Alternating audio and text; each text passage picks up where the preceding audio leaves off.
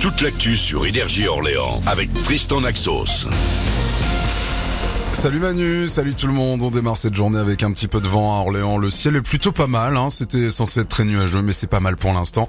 On aura des éclaircies aussi euh, cet après-midi avec des températures comprises entre 9 ce matin et 11 au meilleur de la journée. Demain, il fera froid. Le matin, en tous les cas, avec un degré. On remontera à 12 demain après-midi, toujours avec des nuages au programme. C'était la météo sur Énergie avec Cash Corner Place d'Arc. Vente d'occasion et rachat en cash. Demain, la nouvelle journée d'action contre la réforme des retraites. Aujourd'hui, des grèves encore dans plusieurs secteurs. On pense évidemment au train avec un trafic équivalent à celui d'hier. Ça ne bouge pas trop entre Orléans et Paris avec un TER sur deux, voire un TER sur trois en moyenne. Pareil hein, pour aller euh, du côté de Tours et dans les autres villes du centre Val-de-Loire. Demain, ça risque d'être encore plus compliqué dans vos transports.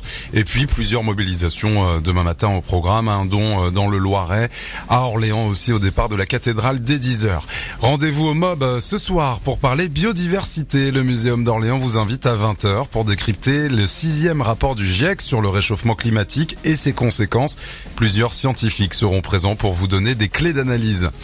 Le chèque énergie, un coup de pouce réservé aux 6 millions de foyers français les plus démunis pour les aider à faire baisser la facture de chauffage. Il sera versé sur les comptes en banque à partir du 21 avril.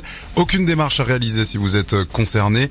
De 48 à 200 euros en fonction de la situation familiale, valable pour payer le bois, le fuel ou encore l'électricité. Le foot avec la fin des huitièmes de finale de la Ligue des Champions. Ce soir, dernier match retour entre Manchester City et Leipzig et Porto Inter de Milan. Donc dès 21 et le tenant du titre, le Real de Madrid de Karim Benzema recevra Liverpool demain soir.